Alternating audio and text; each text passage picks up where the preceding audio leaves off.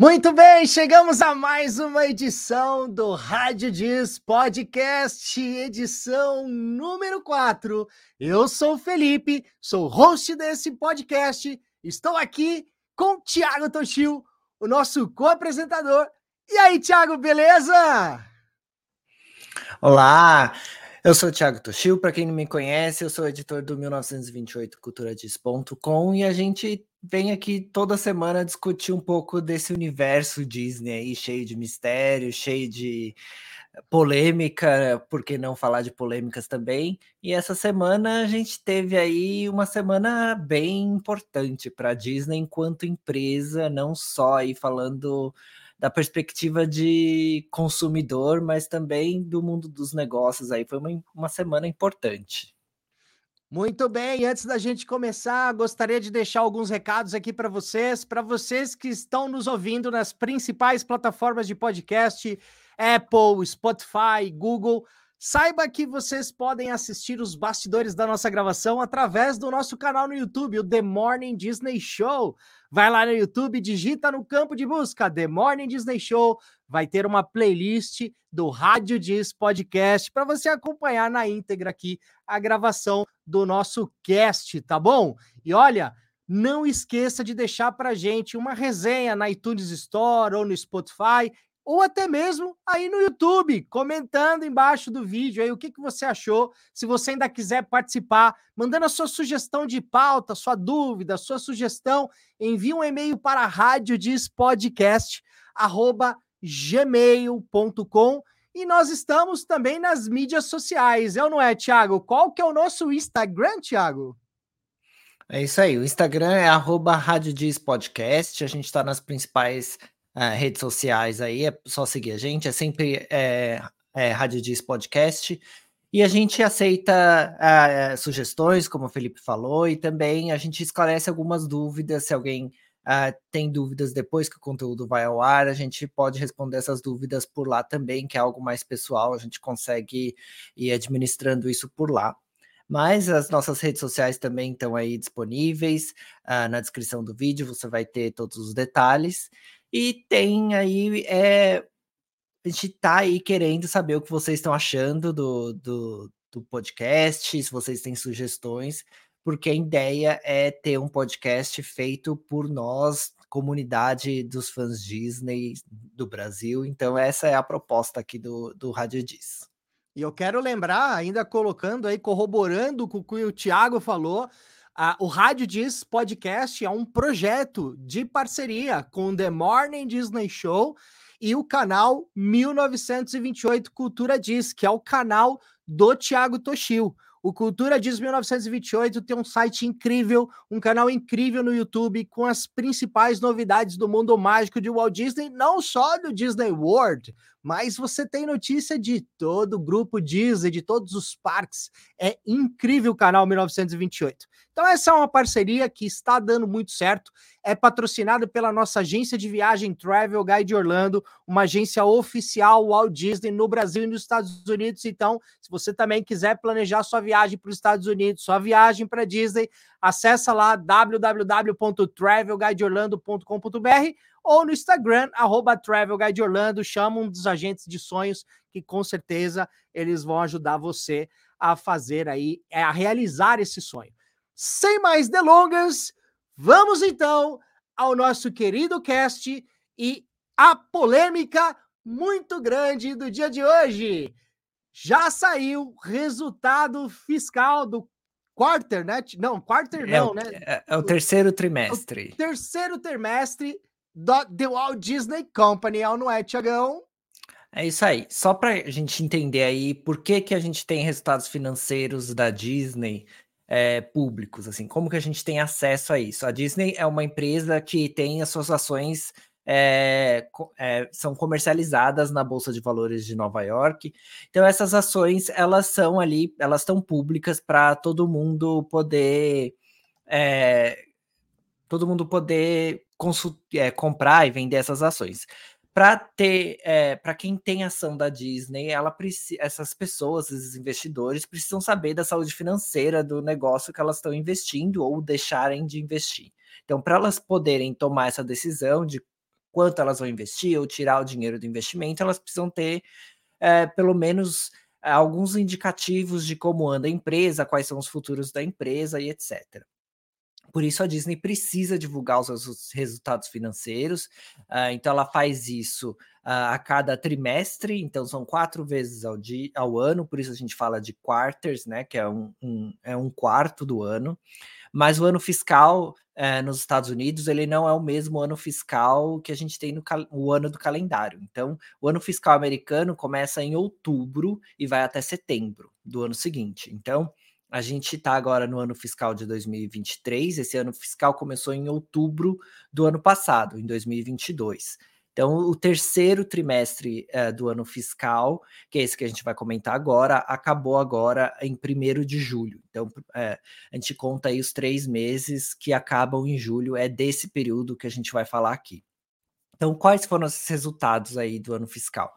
Uh, a Disney uh, melhorou a sua receita, a receita da Disney uh, subiu aí nos últimos meses, mas mesmo assim a gente consegue ver que a empresa ela está em, em uma crise, né? O, o setor do entretenimento como um todo está numa crise e a gente vai olhar aí esse período, esse período é ainda antes uh, da grande greve aí que a gente está tendo no setor de entretenimento, dos atores e roteiristas de Hollywood. Então, o impacto dessa greve a gente ainda vai ver mais para frente, na verdade, nos, dependendo de quanto a greve durar, ela ainda vai causar mais impactos. Então, esses três meses não necessariamente estão ali ligados a essa greve. A crise ela vem por conta uh, dos streamings. Então, a gente vê essa crise sendo sentida por outros uh, veículos do entretenimento. Então, por isso, uh, existe um olho aí muito grande uh, no que, no que a, como a Disney está lidando com isso, é a maior empresa de entretenimento do mundo. Então, o que ela faz ou o que ela deixa de fazer, ela é sempre ali é, muito observada pelos demais jogadores dessa, dessa área do entretenimento. Então, uh, o, qual é o grande problema do streaming? O streaming aumentou aí a quantidade de, de, de conteúdo que a gente tem acesso uh, exponencialmente. Então, a gente tem, se antes existiam X uh, produtos de entretenimento, séries e filmes que eram lançadas nos canais uh, lineares, que são a TV aberta e também a TV paga, a TV por assinatura, Hoje a gente tem muito mais conteúdo que sai por dia, por semana, por mês, do que a gente tinha há alguns anos atrás. Esses conteúdos é, custam dinheiro, custam muito. E o Disney Plus, aí, como a gente está falando de Disney, vem perdendo dinheiro desde sempre. Uh, é normal que um, uma empresa, quando ela vai lançar um novo produto, ela vai investir ali naquele produto e o lucro teoricamente vem depois, né? Ninguém começa uma empresa já querendo ver o lucro logo de cara. É óbvio que você vai ter que investir. Existe aí uh, até processos judiciais nos Estados Unidos de alguns uh, acionistas da Disney que uh, entraram em processos contra a empresa, contra o ACO, o Bob Chapek, a, a Christine McCarthy, que era a CFO, que era cuidava das finanças da Disney, e também pelo executivo responsável de, uh, de mídia, de entretenimento, uh, eles foram alvos de processos dos acionistas, porque eles deram a entender que o Disney Plus uh, seria uma, um investimento de lucro da empresa, que a empresa está, já estaria fazendo lucro em cima do Disney Plus, quando na verdade a gente olha aí nos números, o Disney Plus ainda é, tem muito. Uh, ainda perde muito dinheiro. Uh, mas a gente vai é, falar aí desses resultados financeiros. O mais importante de tudo, de tudo que foi dito aí pelo Bob Iger, que ele é o CEO da empresa e ele que apresenta esses resultados, uh, foram alguns pontos que eu separei aqui. Um deles é que eh, o Bob Iger acabou de voltar, né? A gente vê aí o período, esse período analisado do trimestre, é um período de oito meses do retorno dele. Então, quando o trimestre fechou, fazia oito meses que o Bob Iger tinha entrado, né, voltado para a Disney, né, para o comando da empresa. Ele também definiu três negócios aí importantes para a Disney no futuro, que são o que eles definem como o cerne da empresa, o cerne da The Walt Disney Company, que são o cinema, os parques e streaming. Então, são as três áreas que a Disney vai focar. Por que, que é importante a gente falar dessas três áreas que a Disney vai focar? Uh, existem rumores de que a Disney está sendo negociada com a Apple. Esses rumores uh, vêm rondando cada vez mais uh, a área de negócios. E é possível que exista aí ou uma compra da, da Apple, a Apple compre a Disney, ou que existe, ou que as duas empresas se juntem, né? Que uh, tenham um merge aí das, da, da Apple e da Disney. Para isso acontecer, Uh, independente de qual caminho essas negociações tomem, se é que essas negociações realmente existem, porque até agora nenhuma das duas empresas confirmaram isso, a Disney vai precisar se desvencilhar de alguns negócios, porque são duas empresas gigantes quando a gente fala uh, do mercado americano, e essas, essa fusão ou a compra de uma empresa pela outra precisa ser aprovada pelos órgãos competentes do governo americano para que isso não gere monopólio de nenhuma área. Então a Disney vai ter que abrir mão aí de alguns uh, de alguns mercados, de algumas áreas que ela atua, para poder reduzir a empresa para essa compra potencialmente, se, se, é que essa compra vai acontecer, potencialmente seja uh, é, aprovada. Então, uh, os negócios como cerne da empresa, definidos, o, o, cinema, parques e streaming, isso define que a, a, Disney não vai se desvencilhar disso. Então, isso foi meio que um aceno durante uh, a apresentação do, do, do, relatório financeiro, foi um aceno às demais empresas de entretenimento, fundos de investimento que queiram comprar outras áreas da Disney. Então, uma área que é muito claro que uh, uh, pelo menos pelos especialistas aí de negócios, que a Disney esteja uh, disposta a vender é a área de, uh, de TV. Então, a Disney tem alguns canais de TV, uh, ah, como a ABC, que é entre os canais que a Disney possui, é o maior canal, que é um canal da, da TV americana. Seria uma das, um, um dos dispositivos que a, a, a a Disney tem aí para vender e que queira vender uh, num futuro próximo. Então, é, é, importante a gente ver que o, o, o, cinema, os parques e o streaming é algo que a Disney não vê como uma possibilidade de, de vender essas áreas. Essas áreas vão continuar dentro da empresa para o futuro ou para essa possível venda, negociação que ela esteja tendo com a Apple ou com outra empresa. Existe uma outra empresa que o, o nome surgiu aí recentemente, agora não vou lembrar o nome especificamente, mas são duas empresas aí que têm uh, pipocado aí em algumas, alguns rumores de venda da Disney.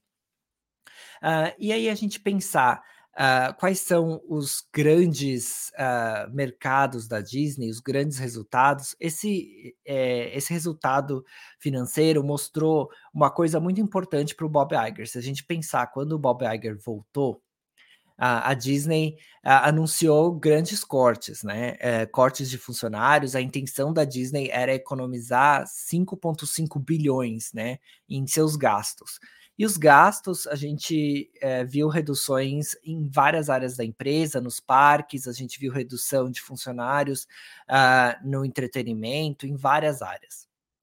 Uma delas foi aquela produtora da Pixar que salvou Toy Story 2, uh, ah, numa história bem antiga, uh, e agora ela também foi demitida da Pixar nesses cortes aí que, que tiveram.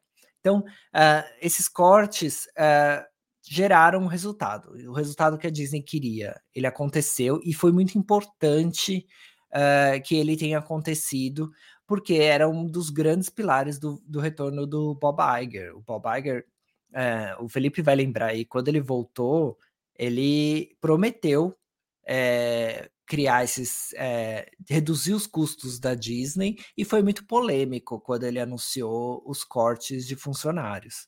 Sim, foram mais de, é. foram mais, mais de 7.500 funcionários entre cast members, funcionários de back-office, funcionários dos estúdios.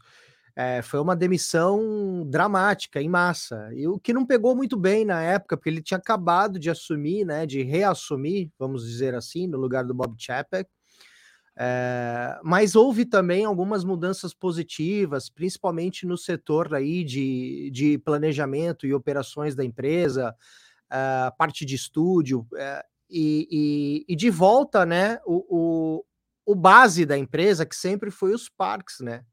E ele é. e, foi, e foi um tema muito criticado por muitos fãs, inclusive na época do Bob Chapek, por inúmeras, por, por inúmeras questões, qualidade, experiência comprometida e tudo mais. E, e o Bob Iger, assim que assumiu, ele primeiro pilar que ele prometeu, inclusive, atacar era a área de parques e resorts da Disney. E realmente foi exatamente o que ele fez, né? Ainda está trabalhando, tem muita coisa para acontecer, falta muito ainda. É, só que é, um, é uma área que foi deixado de lado pelo Bob Chapek, é muito mais pela, pelo perfil de executivo que ele, que ele era, né? Que ele tinha. Uhum. Ele, ele tinha como foco muito mais a parte de cinema e streaming, que ele entendia que era o, o ponto focal da empresa, streaming e negócios, e não os parques e resorts, o que é, tudo que aconteceu, né? O desenrolar dos acontecimentos provou para ele que ele estava errado. E o Bob voltou aí a, a a focar na área de parques e resorts. É, você comentou, Thiago, uma coisa muito importante sobre uma possível compra aí da Apple, uhum. co compra da Disney pela Apple. Né? Isso. É, de fato, são rumores bastante aquecidos. É, uhum. Isso aí está rolando há muito tempo. Uhum. É, esse rumor ele começou nos bastidores do Wall Street Journal, tá? É, com analistas grandes conhecedores eh, da biografia do, do, do, do Iger e, e, que tem ali uma, uma relação muito transparente com o Iger. Então, isso começou lá no Wall Street Journal. O Iger ele tem uma, uma afinidade com a, a Apple Computer muito grande, desde a época do Steve Jobs, né? Quando Sim. o Steve era, ainda era vivo. Ele, quando os dois era da Apple.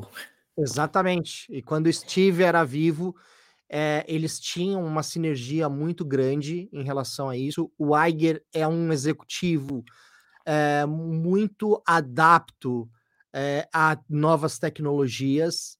Ele super é, adepto à tecnologia Apple. Inclusive, enquanto Steve era vivo, eles já pensavam em futuramente ter uma parceria ainda maior do que simplesmente a Disney ter comprado a Pixar. É... Só que eu penso, para os negócios, cara, fantástico. A Apple aumentaria o market share dela, a Apple aumentaria o preço dela de mercado, absolutamente, né? Cerca de 20 a 30% do valor da Apple, isso aumentaria, com certeza, cerca de 20 a 30%. Era, seria bom negócio para a Disney também, aumentaria muito market, o market share da Disney. Então, para o ponto de vista de negócio, é, para as duas empresas seria fantástico. Para o ponto de vista do consumidor final, seria péssimo. Seria horrível. Seria. É uma notícia, é, na minha visão, extremamente assustadora. Por vários motivos. Por vários motivos. E um deles é que a, a Apple, ela é uma empresa. Toda, a gente precisa parar. Eu ia falar que a Apple é uma empresa extremamente capitalista, claro. Mas a gente tem que parar também com As esse paradigma. As duas, as duas são. Mas a gente tem que parar com essa, essa frescura de ah, capitalista, capitalista. Cara, o mundo é capitalista, né? O iPhone que você tá aí mandando SMS, você comprou. É o jogo então, que, que tá é, aí. É, o, é o jogo. É o jogo, é o jogo, é o jogo. Nenhuma empresa sobrevive sem grana, isso é fato, o mundo é capitalista. Só que a Apple é uma empresa muito elitizada, até mesmo quando a gente for falar do universo americano, Estados Unidos, onde a facilidade de compra, o poder de compra do consumidor é muito maior do que nós brasileiros, né? Eles uhum. têm, eles recebem para isso. A, a, a, Apple ela é muito elitizada, principalmente nos Estados Unidos. É, ela é um é, os produtos da Apple são produtos caros, extremamente caros, principalmente para os americanos. Você imagina ao passo que um um computador, um MacBook aqui no Brasil custa 21 mil reais. É o preço de um carro popular, usado, uhum. mas é o preço de um carro. E aí, quando você compara, quando você faz uma comparação é, das duas empresas nesse sentido de mercado de eletizar o público-alvo, isso te assusta, assusta a gente, assusta a gente porque se a Disney é comprada pela Apple, você imagina, Thiago, o que, que esses caras não vão fazer com a parte de merchandise da Disney? O que, que Mas... esses caras não vão fazer com a parte, com os valores que hoje são praticados pelos parques e que já não são baratos? Já não são baratos. 109 dólares para uma pessoa, 110 dólares, não é barato nem para o americano. Então, então, assim, as pessoas falam: ah, mas se a, se a Apple comprar Disney, isso não é sinônimo que os preços vão aumentar. Eu acho que é sinônimo sim. A, a Apple não vai comprar. A Apple não vai comprar Disney para empatar o jogo. A Apple vai comprar Disney, lógico, para levar para os parques, para levar para o entretenimento e inovação, mas ela vai querer o viés dela, e o viés é grana, é dinheiro. E aonde que ela vai apontar o dinheiro? No preço final. Isso é fato, cara. Isso é fato. É uma notícia, no meu ponto de vista, assustadora. Repito, ótimo para os negócios de cada uma das grandes, das grandes companhias que são, e péssimo para nós consumidores. Eu acho que a Disney já vem nesse caminho de, de eletizar o seu público. A gente pensar no Brasil, sempre foi um produto de elite, né? Viagem para Disney não é um produto que qualquer brasileiro, qualquer família brasileira consiga é, acessar. Isso é óbvio.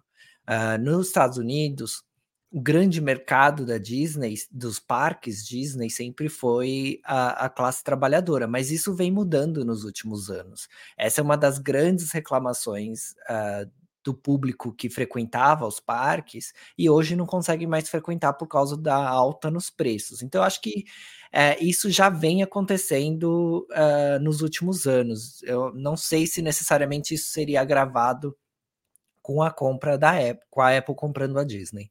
Eu acho que independente disso, os parques vão se tornar cada vez mais uh, voltados para um público de elite. Uh, hoje a gente tem produtos uh, extremamente caros dentro dos parques. A gente tem um, uma, uma, uma uma vontade da Disney de cada vez produzir experiências que custam extra, que custam mais. Se a gente olhar a, a própria Star Wars Galaxy's Edge, uh, o Avenger Campus, são áreas que é, foram expansões dos parques, mas primeiramente são áreas que foram é, construídas para terem é, atrações que você precisa gastar mais dinheiro e construir o seu eh, sabre de luz, o seu droid, a sua a aranha robô, etc. Sem todas as expansões recentes da Disney vieram atreladas a experiências pagas. Então eu acho que esse é um, um futuro que é inevitável. Isso vai acontecer de uma, de uma forma ou de outra, você não acha? Eu acho que sim. Eu acho que sim. É... No episódio passado, nós falamos, nós falamos muito de experiência aqui, porque a gente uhum. trouxe como exemplo o Genie Plus, né? Que era um Fast Pass gratuito nos parques do Disney World, é, nos parques da Califórnia, e quando virou para um Fast Pass pago, que entrou o Genie Plus, ela a experiência que deveria ser melhorada, né? Porque a gente parte pelo princípio que tudo aquilo que é pago, né, deveria ser melhorado e a experiência não, não é boa, ainda não é boa?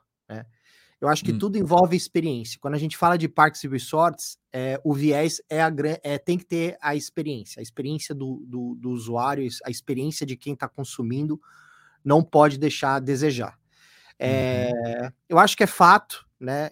Que, essa questão é fato acontecer. O que não pode, o, o, acho que o grande desafio do Iger é manter sempre, enquanto executivo da Disney, seja ela comprada pela Apple ou não, ou comprada por qualquer outra grande companhia, não só a Apple pode comprar a Disney, por que não? Porque uma outra grande companhia não pode comprar, por que, que uma Microsoft não pode comprar, por exemplo, a Disney? Pode, uhum. né? O que não pode é comprometer a experiência. Né? Então, acho que o grande desafio do Iger é, independente de qualquer coisa, ele manter a experiência é, dos guests, dos visitantes, do consumidor final. E não só na área de parques e resorts, mas principalmente na, na, eh, no que eles hoje se propõem a fazer. Por exemplo, uhum. Disney, é, o Disney Plus, que é o streaming, o canal de streaming da Disney. Principal, isso. Principal. Quando começou, todo mundo falava, cara, esse canal de streaming vai ser demais, porque o Chapek já metia lá filmes que estavam no cinema, já metia séries inéditas, icônicas, uma coisa atrás da outra, lançamento atrás de lançamento, todo mundo achou e falou assim: não, cara, isso aqui vai ser incrível. Depois que as coisas começaram, que ele começou a perder a mão, porque viu que ele começou a botar muita grana no streaming, teve muito pouco retorno. Hoje, se você for parar e pensar, o Disney Plus ele nada mais é do que uma Netflix dos anos 2000. Já parou, parou de inovar, parou, parou. Tem bastante filme clássico, muito filme velho, antigo, não vejo nada mais de novo. É, enfim, as sequências de séries leva-se muito tempo para ser filmadas por conta de grana, perdeu-se a mão, perdeu-se a mão. Então, por exemplo, série de Star Wars tem duas, três séries lá que não se tem nem mais é, notícia de quando vai continuar as temporadas. Então, meio que parou no meio por conta de dinheiro, entendeu? Então, assim, comprometeu ou não comprometeu a experiência do usuário? Comprometeu. Então, isso é uma forma de comprometimento, que eu acho que é o maior desafio do Iger hoje, é isso. E, de novo, é... o negócio da Disney, desde antes de, de entrar streaming, 90, me arrisco a dizer que 90% do negócio da Disney era parques e resorts. Eram os parques da Disney, os hotéis da Disney, e o Disney Cruise Line agora também está chegando com tudo. A gente vai falar sobre isso. Teve um, um, crescimento arrojado esse ano, mas sempre foi parques e resorts, sempre foi diversão, né? E foi deixado de lado, foi deixado de lado. E isso era muito nítido. Sempre estou sempre falando aqui, né? A uhum. experiência uhum. que eu tive nos, nos últimos anos, experiência que nós tivemos na celebração dos 50 anos do Walt Disney World, a experiência que nós tivemos no centro de, de, de compras e entretenimento da Disney, que é o Disney Springs, é, experiências ruins, ruins, né? Isso mostra que a Disney deixou muito, muito, muito de lado o que realmente importava para o negócio da empresa. Né? Então, acho que tudo isso, Thiago, é, é, no final, cara, se a gente juntar tudo, resume-se ao único tema: experiência, né? Uhum. Quando você fala que, ah, putz, Disney é um. É um. Ir, por um, ir para um parque da Disney, né? Ir para os Estados Unidos e, e conhecer a Disney é para um público mais eletizado. Eu discordo um pouco discordo um pouco. Eu acho que já foi no passado para o público mais eletizado. Não que não seja caro, não que seja muito distante e tal, mas hoje você tem uma facilidade muito maior é, de pessoas de classe média conseguir visitar a Disney, nem que faça um ou dois dias de parque, sabe? Do que antigamente. Há 10, 20 anos, há 20 anos atrás, era praticamente impossível. Era é, a nossa moeda é, não é tão valorizada em relação ao dólar, mas nessa na transição de cruzeiro para real era muito, muito, muito longe a possibilidade de uma família de classe média visitar Disney, Thiago.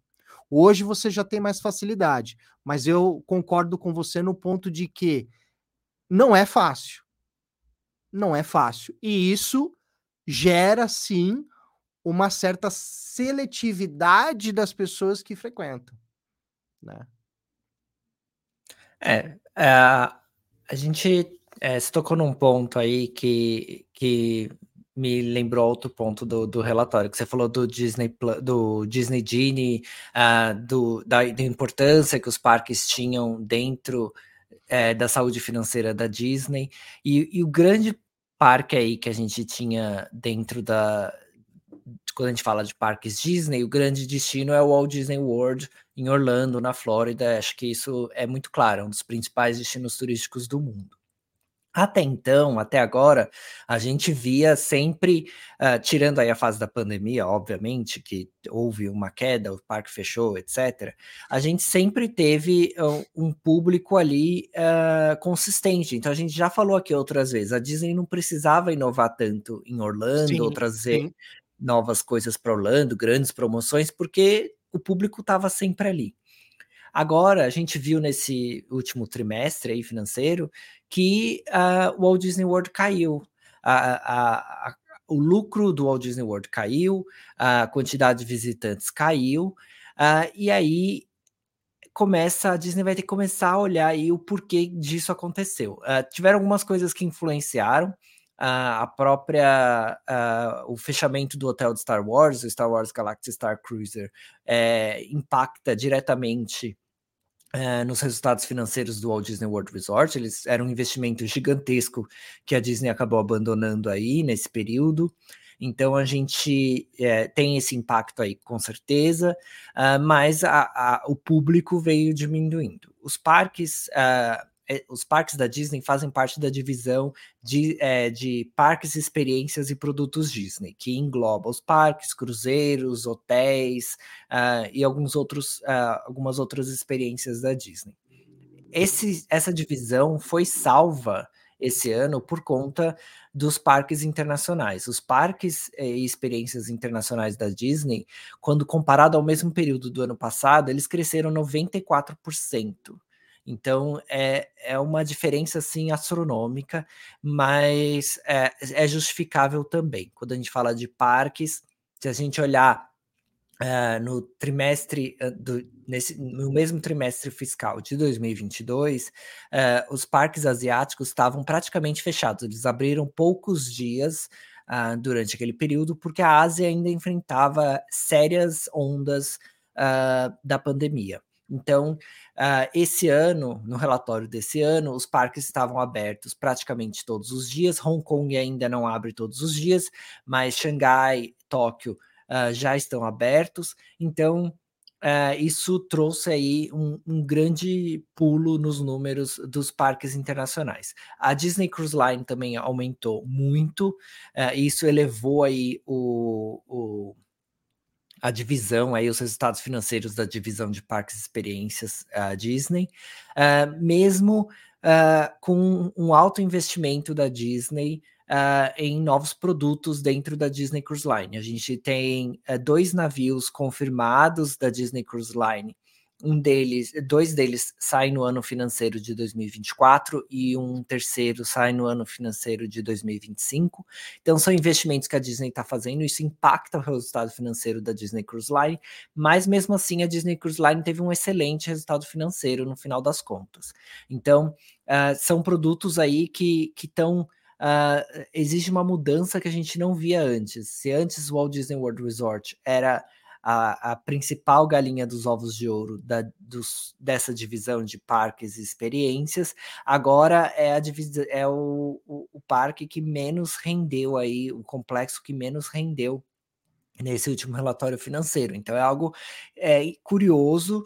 Uh, eu fui atrás da o que, que o Bob Iger falou disso, qual foi a justificativa dele na apresentação, porque lembrando, essa apresentação é para os investidores da Disney, não é uma apresentação feita para fãs ou visitantes do, dos parques.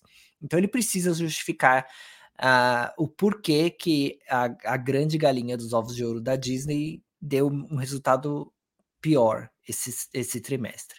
E a justificativa dele foi que uh, o Walt Disney World Resort fez um excelente, uma excelente programação de 50 anos para comemorar os 50 anos, e por isso, quando comparado ao mesmo trimestre do ano passado, os resultados foram inferiores. Que essa foi a justificativa. Então, foi porque eles foram muito competentes no ah, lógico. os 50 lógico. anos. Lógico. E aí agora eles não foram tão competentes assim. E aí é, foi, foi essa, essa justificativa. Não, não essa, essa, desculpa, essa desculpa aí é ridícula. Isso daí é ridículo, ridículo, ridículo. Isso aí não, não adianta nem ele querer falar que, que os 50 anos, que a celebração, que isso, que aquilo, não, que não foi. Eu não, não, entendi, não consegui entender aonde ele, onde ele encontrou esse sucesso todo. é, talvez ele tenha encontrado na receita dele do parque, né? Que o resultado agora prova que nem foi tanto assim. Mas a experiência do, da celebração dos 50 anos da Disney continua continuou sendo um fiasco como sempre foi. É, e eu sempre falo aqui, sempre vou falar. A Disney tem um problema muito grande com as celebrações de suas datas, né? É, é. Me, admira, me admira muito a Disney, a, a Disney é, fazer um, um, um, carnaval muito gigante na, na, na publicidade, é, sendo que ela a experiência nem é tão boa assim. Claro que a gente também tem que entender, Thiago, que o Bob Iger ele chegou num estado que a Disney estava muito complicada. O Bob Chapek fez uma lambança atrás da outra e a Disney estava de fato num estado muito crítico muito crítico em todas as áreas. Né? A gente não pode esquecer disso também.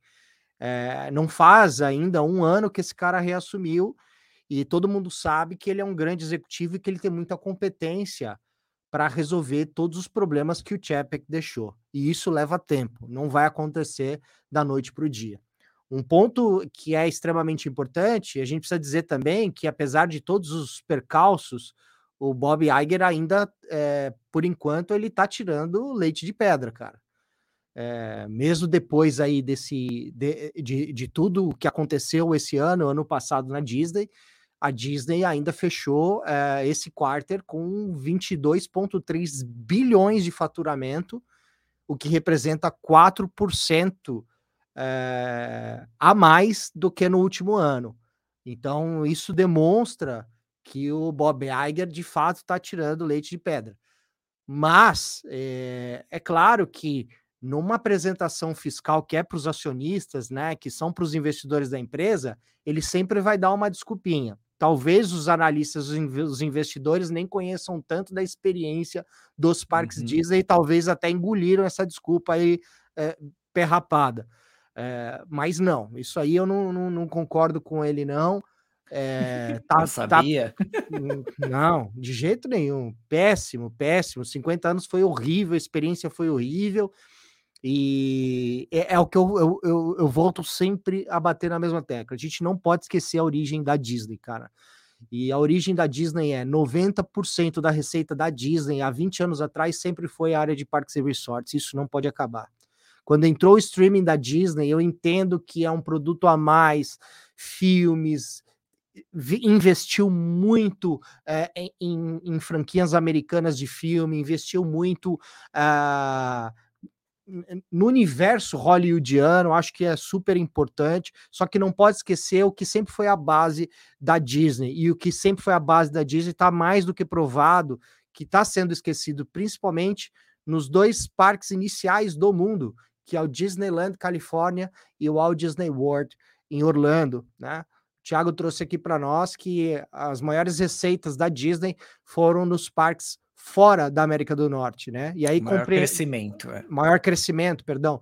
E aí, aí a gente compreende Disneyland Paris, Xangai, Tóquio Disneyland, uh, Disneyland Hong Kong, que são é, que são parques extremamente inovadores e com foco mil por hora sempre na experiência dos guests. Quem esteve lá quem esti, os, os, as pessoas que estiveram nesses parques sabem que a experiência lá é incrível. Eu, eu não conheço os parques asiáticos, conheço o Disneyland Park e a experiência é extremamente incrível, né? Então, óbvio que é, esses parques estariam levando, estariam levando aí a Disney nas costas, né? O que é bastante comprometedor, uma vez que é uma empresa que se originou aí é, de fato no sul da Califórnia, né, Tiago? É, é, é complicado a gente ver esse tipo de justificativa do Iger, porque se naquela época, é, no ano passado, que é a época que ele está comparando, a Disney estava com o Walt Disney World estava comemorando 50 anos, agora a Disney está tá comemorando o seu centenário. Então, comemoração por comemoração, nas, nos dois períodos é, a gente tem comemoração. Então, meio que cai por aí. Eu acho que uma justificativa mais decente teria sido justificar o, a questão dos uh, da, da demanda, né? Quando a gente olhar lá atrás a demanda do, do da pandemia, se a gente olhar um ano atrás, era, tinha muita gente viajando que estava desesperado para viajar porque ficou um, dois anos sem viajar. É, então as pessoas foram todas de uma vez. Toda aquela demanda reprimida acabou indo de uma vez. Isso não foi só uh, no Walt Disney World Resort, a gente viu em vários destinos turísticos do mundo essa uh, demanda toda uh, repreendida uh, acontecendo de uma vez, né? Se concretizando de uma vez. Isso o Walt Disney World viu acontecer também. Eu acho que teria sido uma desculpa, uma justificativa mais coerente do porquê o resultado agora foi pior do que o resultado do ano passado. Uh, Falando dos outros parques, como eu disse, eles estavam fechados uh, no semestre, grande parte dos dias estavam fechados no semestre no ano anterior, e agora eles estavam abertos, então teve uma, uh, uma justificativa maior. Uh, em números, a gente tem aqui que a, a, divisão de parques produtos Disney cresceu 13%, mesmo com o Disney World caindo. E a receita de, uh, de licenciamento, que faz aí uma, uma ligação direta com filmes e séries, porque se os filmes e séries da Disney não fazem sucesso, o, a receita com licenciamento cai também. E a gente viu isso acontecer esse, esse trimestre. A receita com licenciamento de produtos caiu 3%, o que é um número não muito alto, mas eu acho que indica aí muita coisa, porque a gente vê os recentes sucessos, os recentes lançamentos da Disney não se concretizando em grandes sucessos. Então isso re acaba refletindo também uh, na receita aí e traz mais importância para a Disney Cruise Line e para os outros parques da Disney dentro dessa divisão, porque os grandes produtores uh, de receita no passado, o Disney World Resort e licenciamento, caíram nesse trimestre.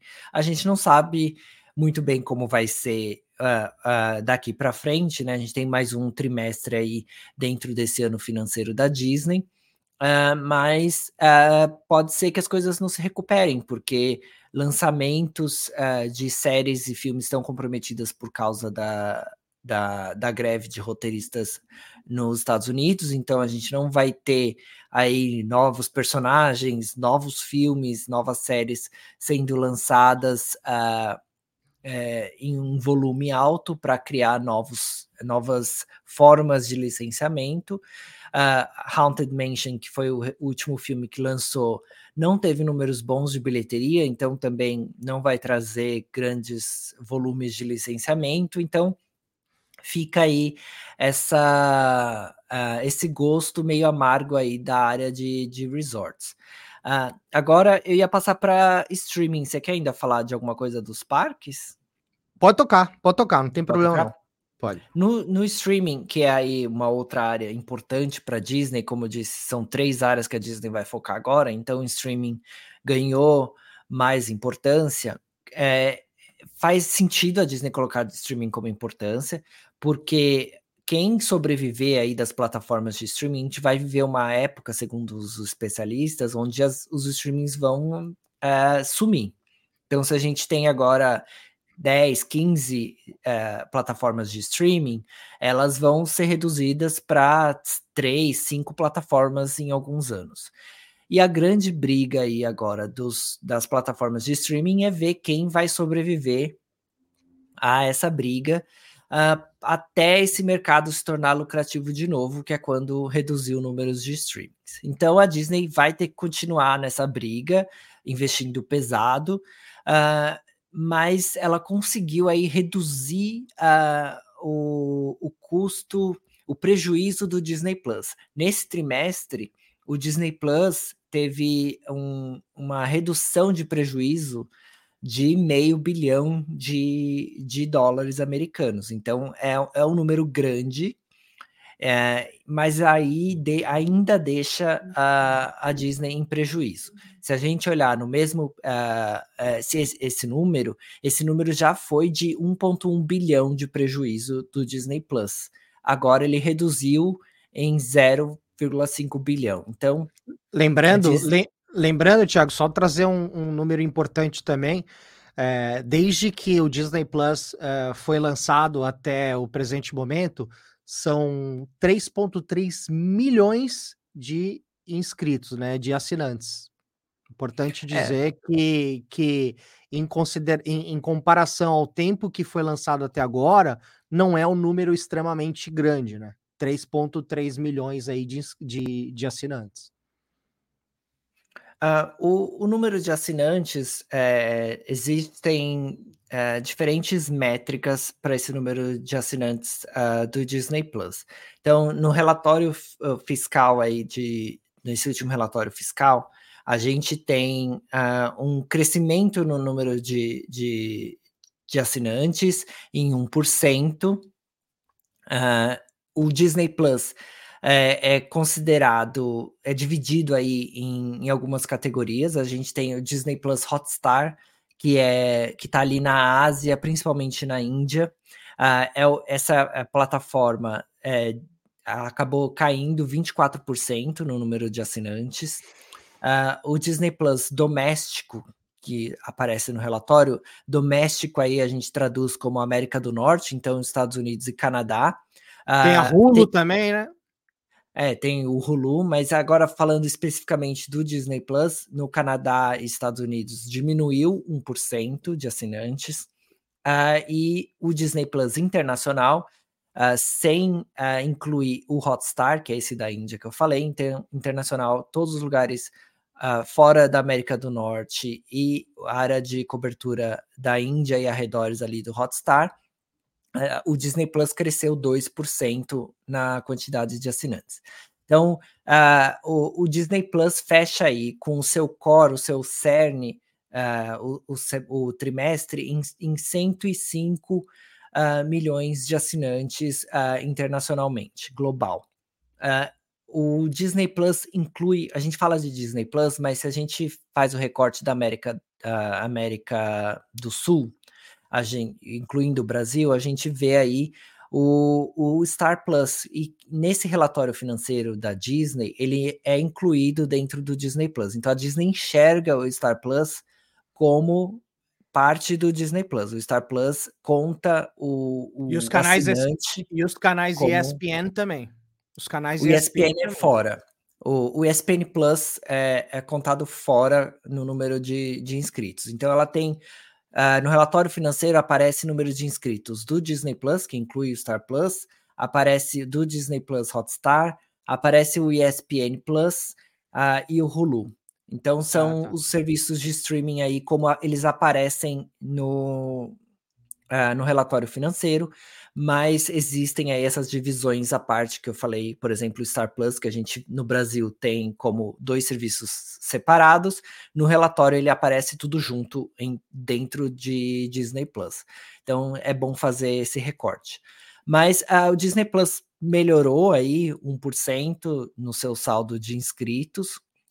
A gente viu algumas notícias saindo essa semana que o Disney Plus caiu a quantidade de inscritos, mas uh, na maioria das vezes que eu vi foram traduções mal feitas do relatório, porque muitas, uh, alguns veículos de informação traduziram uh, reportagens e, e, análises desse relatório dos Estados Unidos, e lá eles focam no mercado doméstico, e realmente no o Disney Plus uh, da América do Norte teve uma queda no número de assinantes, mas no Disney Plus global existiu um aumento.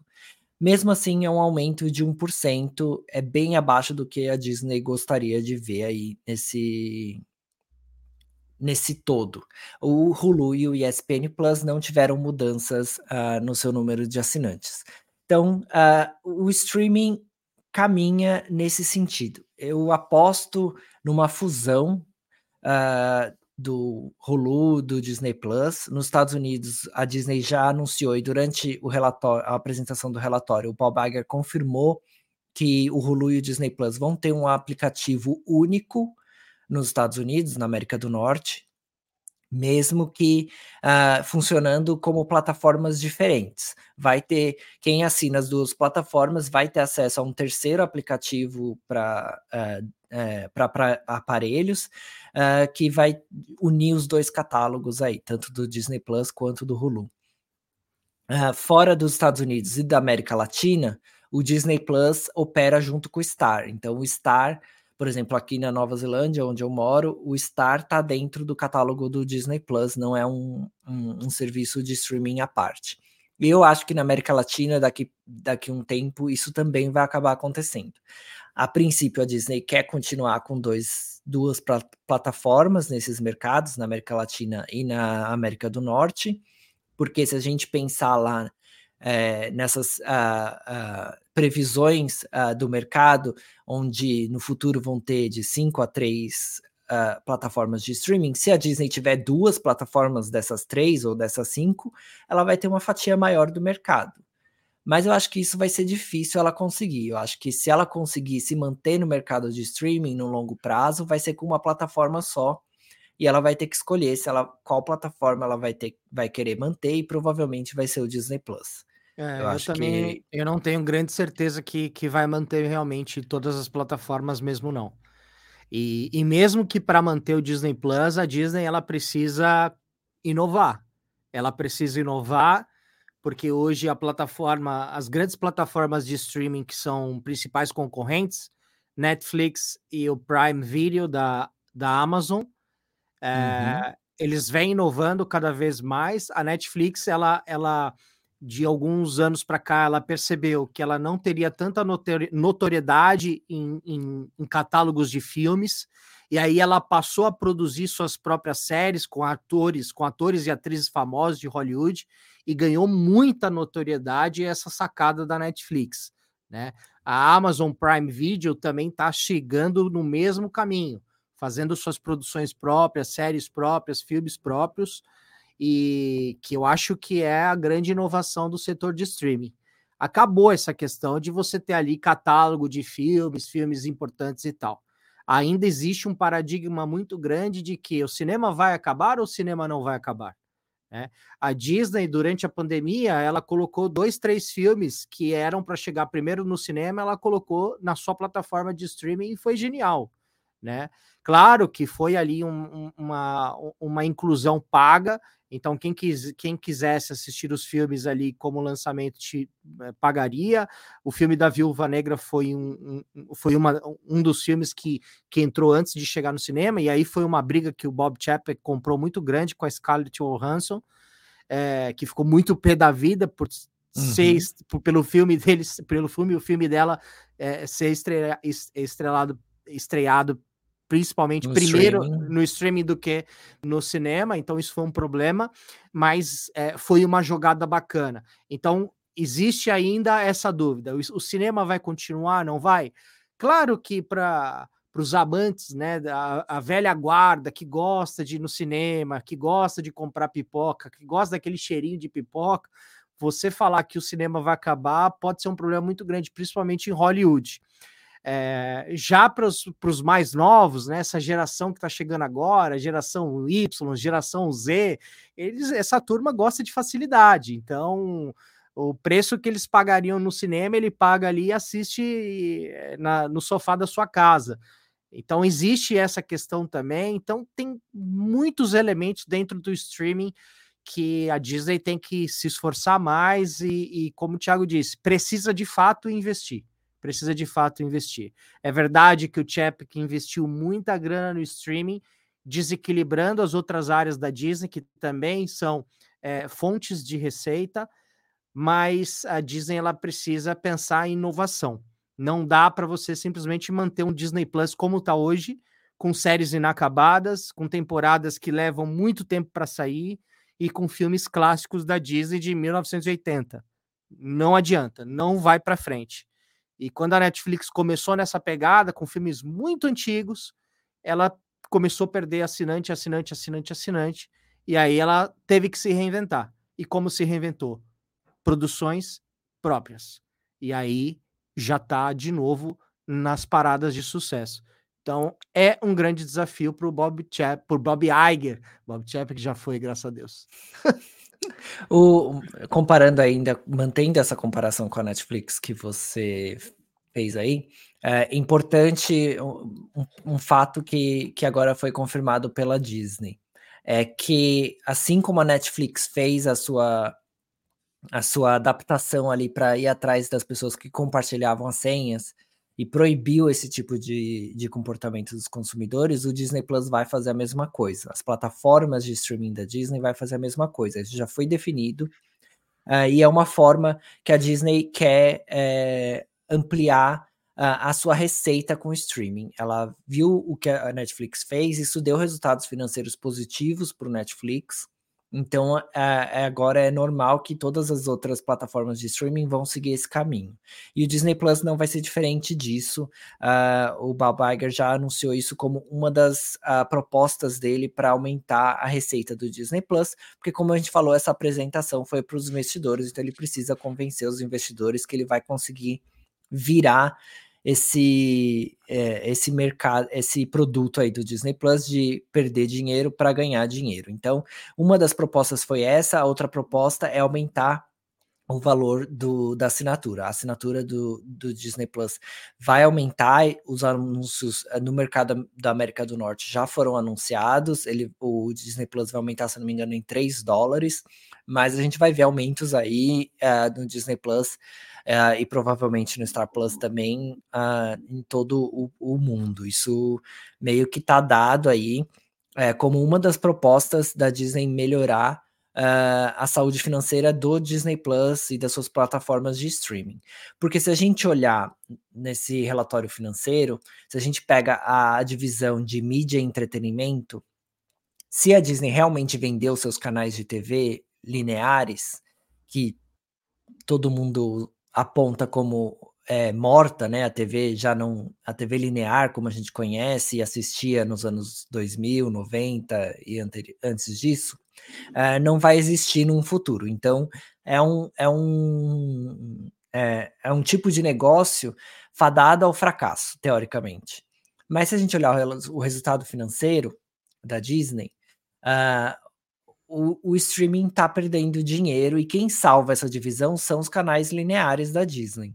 Então, se a Disney vai vender esses canais ou pretende vender esses canais, ela precisa mudar a sua uh, o seu streaming para o positivo, porque senão vai ser uma divisão que só vai perder dinheiro se continuar do jeito que está. Então, uh, a Disney sabe como fazer isso. O Hulu uh, é um canal que vem, é uma, um exemplo de uma plataforma de streaming da Disney que vem dando bons resultados.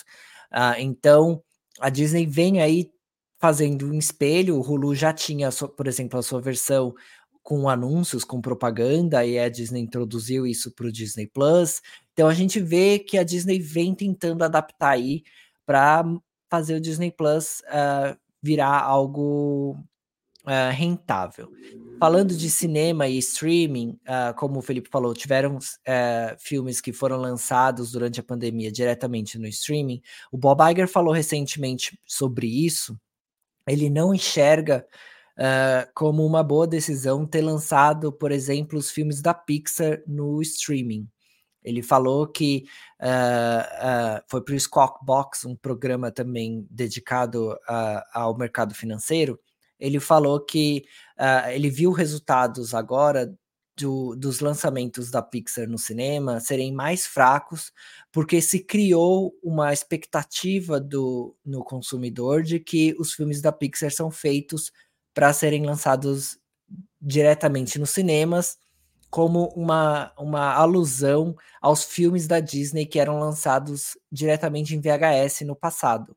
Então a gente sempre teve que meio que a, Dis, a Disney no passado tinha meio que a sua linha A de filmes que eram lançados no cinema e a linha B que era lançado em VHS. Então, ele falou que viu isso acontecer agora no, no pós-pandemia uh, o mercado enxergando os filmes do Walt Disney Animation Studios como a linha A, que é lançada no cinema, e os filmes da Pixar como filmes que são lançados, filmes que seriam inferiores serem lançados uh, diretamente no streaming.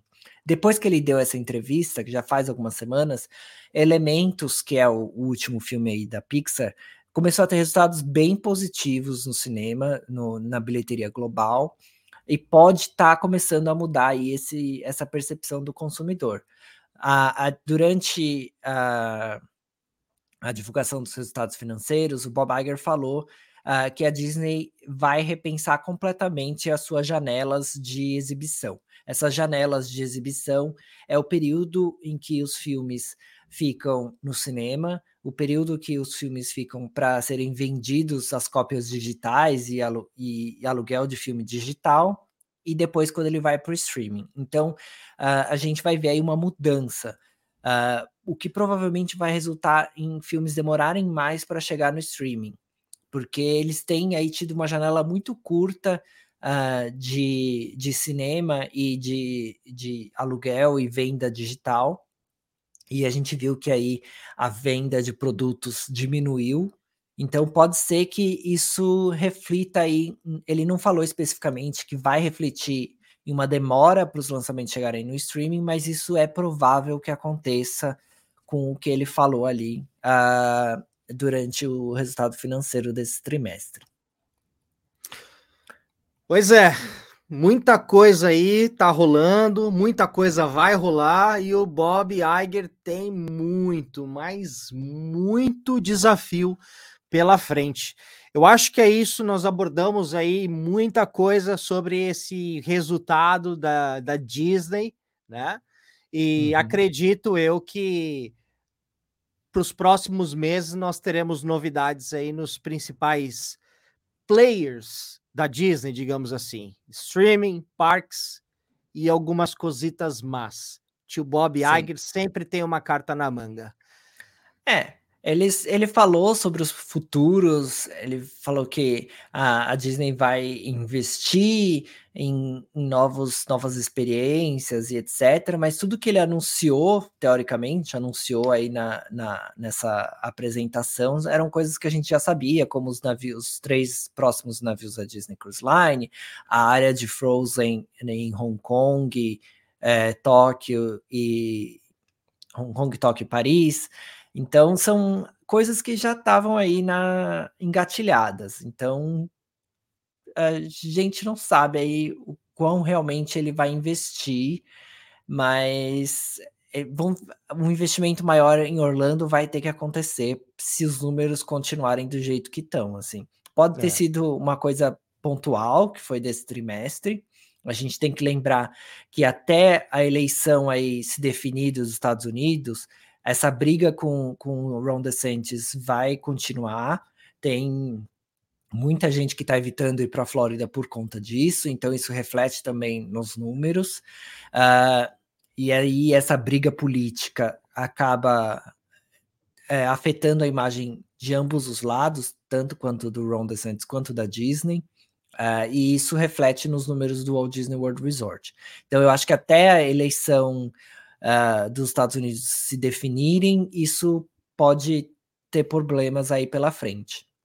Mas uh, depois disso, uh, eu acho que os números podem voltar ao normal. Mas a gente, a gente fala aí de queda, mas os números dos parques, mesmo o Disney World Resort, estão melhores do que pré-pandemia, viu? É, eles melhoraram, eles estão acima do que, do que a gente viu em 2019, mesmo com a piora pontual aí. Sim, sem dúvida. Isso não, não poderia ser diferente, até porque é o Walt Disney World Resort. Muito bem, chegamos ao fim de mais um querido cast, o Rádio Diz Podcast. Não esquece, se você curtiu esse vídeo, eu tenho certeza que você está curtindo.